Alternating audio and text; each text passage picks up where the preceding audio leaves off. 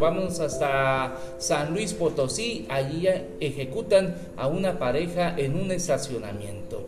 Así es, un hombre y una mujer fueron ejecutados en la calle Papagayos en la colonia Hacienda de Jacarandas, al norte de la capital potosina, donde se desplegó un gran operativo policíaco, siendo los metropolitanos los primeros respondientes. Fue la tarde del pasado, de este viernes 31 de julio, cuando una llamada al 911 alertó sobre un ataque ocurrido en la calle Papagayos de la mencionada colonia, muy cerca de un Oxxo y varias tiendas comerciales, afuera de una taquería con razón social cadena. Una de las víctimas murió al momento, mientras que la segunda quedó herida. Sin embargo, a causa de las heridas dejó de existir minutos después.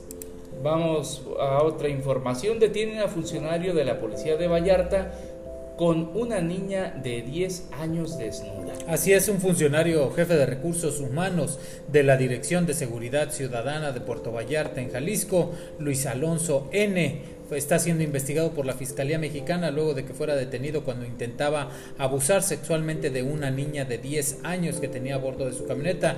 A Luis Alonso ya se encuentra recluido en el penal de Ixtapa, Guerrero, según Tribuna Bahía, y es señalado de cometer los delitos de tentativa de abuso sexual y corrupción de menores. Este funcionario público habría sido captado infraganti por unos agentes policiales cuando se encontraba en un automóvil con la niña desnuda, que al ser interrogada afirmó que este hombre le había tocado sus partes íntimas identifican al joven ejecutado en un camino de Álamo. Elementos de servicios periciales y la Fiscalía General del Estado dieron a conocer la identidad del cuerpo localizado en un camino de terracería, el cual se encuentra en la vieja carretera Álamo Potrero del Llano, el pasado martes en donde se dio a conocer que el infortunado sujeto era vecino del ejido del de Pueblo Nuevo en Álamo.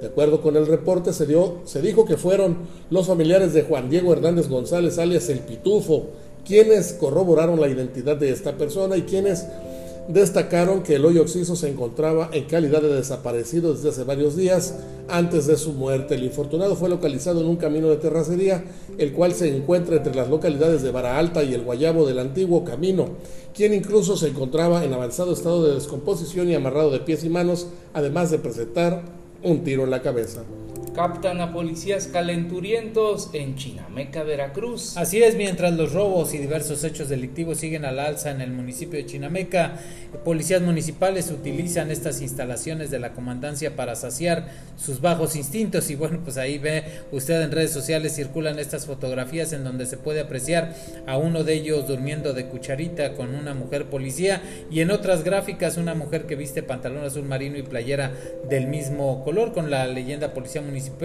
pues cachondea ahí con sus compañeros. Lo peor de todo esto es que a escasos metros de la oficina del alcalde José Antonio Carmona Trole, quien por cierto ha preferido guardar silencio en torno a estos bochornosos actos que denigran aún más la credibilidad de sus elementos policíacos. Fallece el periodista Raúl Acosta Lezama en Poza Rica, Veracruz. Por un supuesto infarto al miocardio dejó de existir el periodista Raúl Acosta Lezama, quien era ampliamente conocido en el en, la ciudad, ya que durante muchos años fue el corresponsal de la revista Alarma, así como del semanario Enlace del Golfo. El infortunado comunicador fue hallado alrededor de las 20 horas de ayer en un departamento que rentaba en la privada ferrocarril sin número de la colonia Aviación Vieja. Extraoficialmente se sabe que el fin de semana había estado conviviendo ahí con una dama quien ya es buscada por la policía.